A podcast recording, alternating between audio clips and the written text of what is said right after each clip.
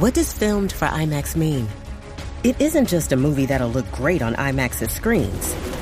It means that hiding from a sandstorm feels like fear in every flicker. And every triumph is felt in every sound wave. And the things we've only imagined, you can truly experience those too. That's what filmed for IMAX means. Get tickets to experience Dune Part 2 now and IMAX's exclusive expanded aspect ratio. This episode is brought to you by ABC. Station 19 is back for its final and hottest season yet. Andy finally becomes captain, and she's going to give it her all to be the best leader the station has ever seen. Will she succeed? Get ready for fiery new romances and high adrenaline rescues. Watch the Station 19 season premiere tonight at a new time, 10, 9 central on ABC and stream on Hulu.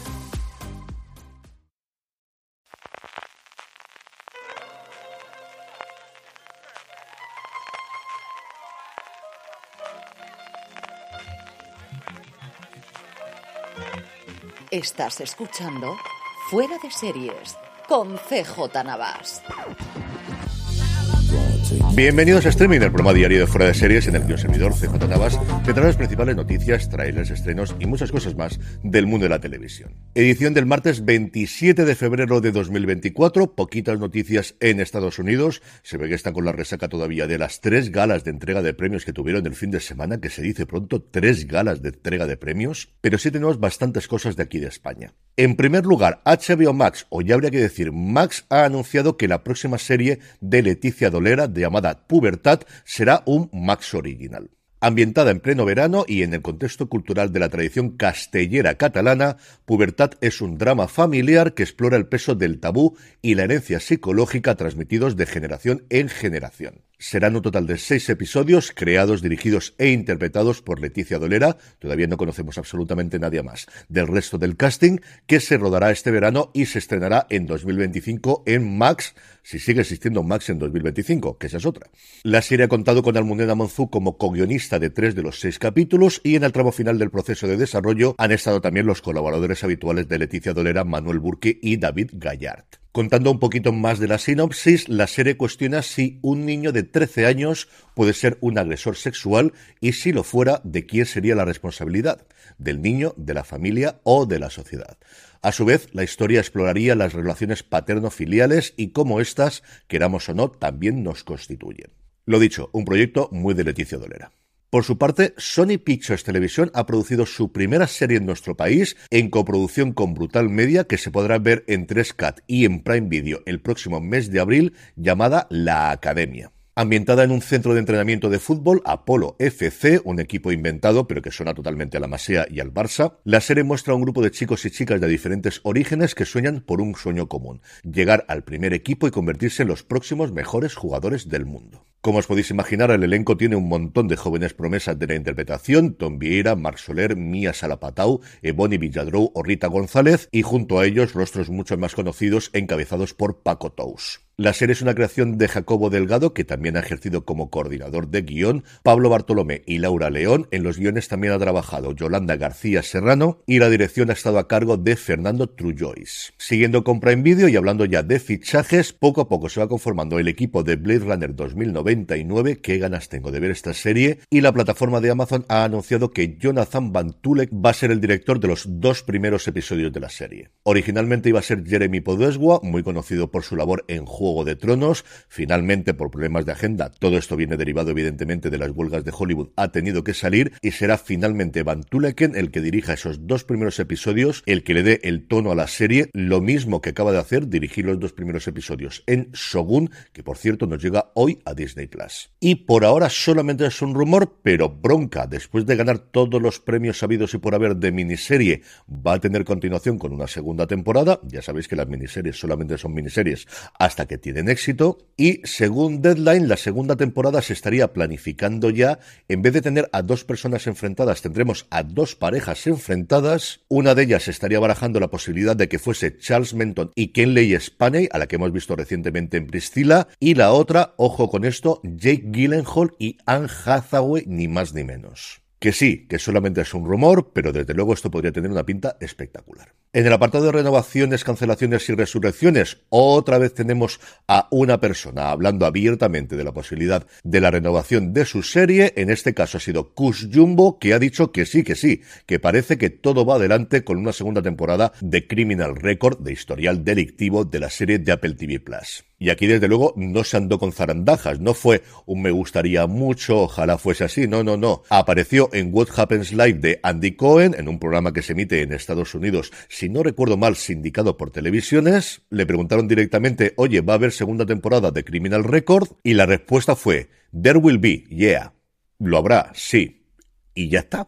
Oficialmente y formalmente no hay nada anunciado por parte de Apple TV Plus, no está la renovación confirmada, pero vamos, si Jacus Jumbo te lo dice en la televisión en directo que sí, que va a haber segunda temporada, pues no sé qué más queremos. Yendo ya con fechas de estreno, The Rookie, para alegría y alborozo de mi hija Charlotte, volverá a Warner Bros. Televisión el próximo 3 de abril. El estreno será, como suele ser habitual en la cadena, a las 10 de la noche. Tendremos a partir de ahí un nuevo episodio todos los miércoles a esa misma hora, a las 10 de la noche, en esta sexta temporada en la que además estaremos de celebración porque se emitirá el episodio número 100 de la serie protagonizada por Nathan Fillion. Madre mía, yo que recuerdo cuando Nathan Fillion era el gafe que se cargaba todas las series que no duraban ni una sola temporada. ¿Quién te ha visto y quién te ve después de Castle y ahora de Rookie?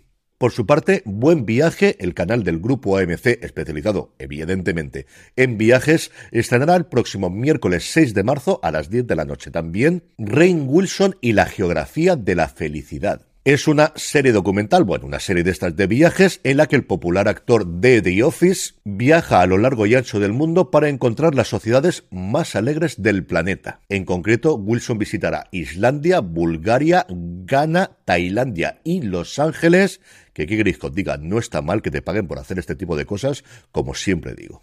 Y esta noticia la verdad es que no sabía si darla, pero sirva como advertencia para todos los padres que me estén escuchando. Paramount Plus va a estrenar el próximo viernes 12 de abril la nueva serie de Dora la Exploradora, ahora llamada simplemente Dora. Aquellos que hemos sufrido a Dora la Exploradoras durante muchísimo tiempo, esto sí o sí va a llegar a Sky Showtime, así que prevenidos estáis de que nos llega nueva tanda de episodios ahora de Dora. Y acabamos rápidamente con tres noticias de industria. Como creo que sabréis, ayer empezaba el Mobile World Congress en Barcelona y todos los clientes de la plataforma de Telefónica podrán ver las diferentes actividades a través de su televisión con la Living App, así es como la han llamado, del Mobile World Congress. Las podréis ver en directo, en diferido, tanto en español como en inglés, tanto en las charlas de esta edición como las de ediciones pasadas, así que si os interesa el mundo de la tecnología y la ola de inteligencia artificial que se va a presentar estos días en Barcelona, pues ahí tenéis vuestro sitio para verlo si sois suscriptores de Movistar Plus. Hablando precisamente de inteligencia artificial, el Ministerio de Cultura ha creado una guía de buenas prácticas para su uso las recomendaciones se centran en tres ámbitos, la contratación de servicios y actividades creativas, los premios nacionales y las subvenciones. Estas dos últimos aspectos en los que vamos a tener escándalos o follones desde ya. Recientemente, y os cuento la anécdota porque yo no creo que haya trascendido de aquí de la comunidad valenciana, se hizo una oferta pública para ocupar tres puestos de dirección adjunta del Instituto Valenciano de Cultura, la principal institución que en la comunidad gestiona la parte cultural y sobre todo el presupuesto. Se presentaron inicialmente 37 candidatos que quedaron reducidos solamente a seis porque al parecer todos los demás, o al menos la mayoría, el proyecto que se pedía que se presentase había que presentar simplemente el currículum y un proyecto de lo que harías en tu cargo se había hecho con inteligencia artificial. De los 37 solo quedaron 6. Y por último, una noticia curiosísima y es que el director general de Disney en EMEA, es decir, en Europa, en Oriente Medio y en África, Lucas Brandy Jones, va a dejar su puesto para ocupar el de presidente del The Economist. Desde luego que es signo de los tiempos que alguien se marche del mundo audiovisual para ir a una publicación más que centenaria, que el The Economist tiene 180 años. Que sí, que es el The Economist y que es de las pocas cosas en las que las suscripciones funcionan, pero decirme cuánta gente pasa del audiovisual al periodismo a día de hoy. En el apartado de vídeos y trailers, Bellas Artes, la nueva serie de Gastón Duprat y Mariano Con, los responsables del encargado, los responsables de nada, que en España podremos ver a través de Movistar Plus, ya ha lanzado un teaser antes de su estreno el próximo mes de abril, todavía no tenemos fecha concreta de estreno en nuestro país, de la que sí tenemos fecha es de la nueva producción original de Prime Video en formato película, un hipster en la España vacía, se estrenará en la plataforma de Amazon el próximo 27 de marzo, La película, si recordáis, está dirigida por Emilio Martínez Lázaro, el responsable de algunas de las películas más exitosas de comedia en nuestro país, protagonizada por Lalo Tenorio, Berta Vázquez, Paco León, Macarena García y Robert Bodegas. Una película que cuando la presentó Prime Video el año pasado en Madrid, en un evento al que yo acudí, me atrajo bastante. La verdad es que la idea me gustó mucho, falta ver la ejecución. Y por último, Netflix nos ha mostrado un avance de la segunda temporada de Full Swing, la serie documental sobre el mundo del golf, similar a la que tienen del tenis, similar sobre todo y fundamentalmente a Fórmula 1, la emoción del Grand Prix, que llegará a la plataforma del Gigante Rojo el próximo 6 de marzo. Si la primera entrega de los episodios que recorrían la temporada 2022 ya fue interesante, ¿qué os voy a decir del 2023? Que ha sido absolutamente de locura en el mundo del golf, con el colofón al final de temporada, que yo no sé si llegarán, del fichaje de John Ram por parte del Tour. Tengo muchísimas, pero que muchísimas ganas de verlo y tengo muchísima curiosidad por saber a alguien que no siga el golf qué le parece la serie documental, porque de verdad que el año pasado fue un año prácticamente escrito por Hollywood. Y vamos ya con los estrenos del día, pero antes una pequeña pausa. It's Kaylee Cuoco for Priceline. Ready to go to your happy place for a happy price? Well, why didn't you say so? Just download the Priceline app right now and save up to 60% on hotels. So, whether it's Cousin Kevin's Kazoo concert in Kansas City, go Kevin, or Becky's Bachelorette Bash in Bermuda, you never have to miss a trip ever again. So, download the Priceline app today. Your savings are waiting. Go to your happy place for a happy price. Go to your happy price, Priceline.